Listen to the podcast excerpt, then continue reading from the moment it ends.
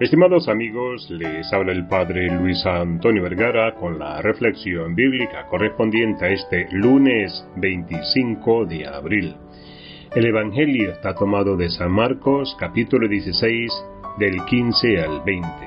Con gran alegría celebramos con toda la Iglesia la fiesta de San Marcos Evangelista, uno de los primeros miembros de la comunidad cristiana. Marcos fue discípulo de San Pablo, luego sabemos que estuvo vinculado a San Pedro y que conoció la iglesia de Roma. Por eso les escribe especialmente a los cristianos de origen pagano, y de él es el primer evangelio que se redacta, destinado a aquellos que iban creyendo en el Señor, pero que no lo habían conocido ni eran judíos.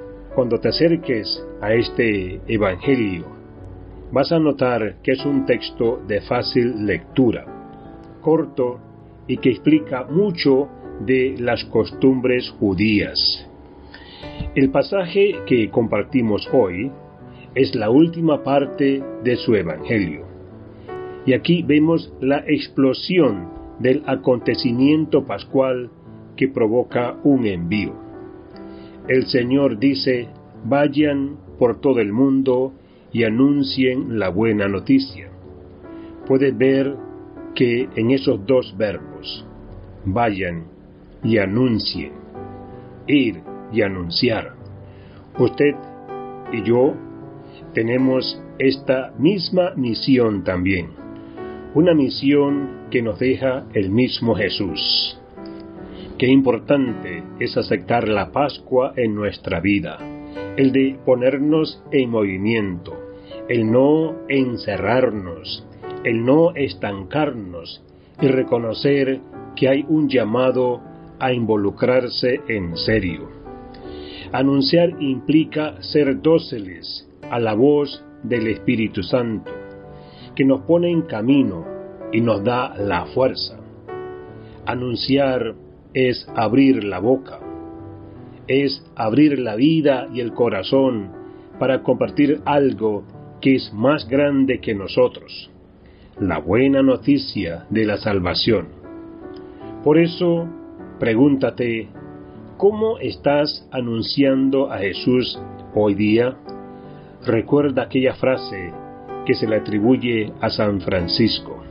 Predica el Evangelio en todo momento y si es necesario, usa las palabras. Por último, vemos que Jesús habla de signos que van a acompañar a los que crían. Arrojarán a los demonios y hablarán nuevas lenguas. Podrán tomar a las serpientes con sus manos. Es decir, hay momentos en los que tu corazón te va a pedir anunciar y no vas a saber cómo ni dónde, pero Dios te va a estar sosteniendo y dando la fuerza necesaria. Por eso confía en que no estás en soledad en esta misión, pero anímete a hacerla. Hay que tener capacidad de asombro porque Dios no te abandona. La fe mueve montañas.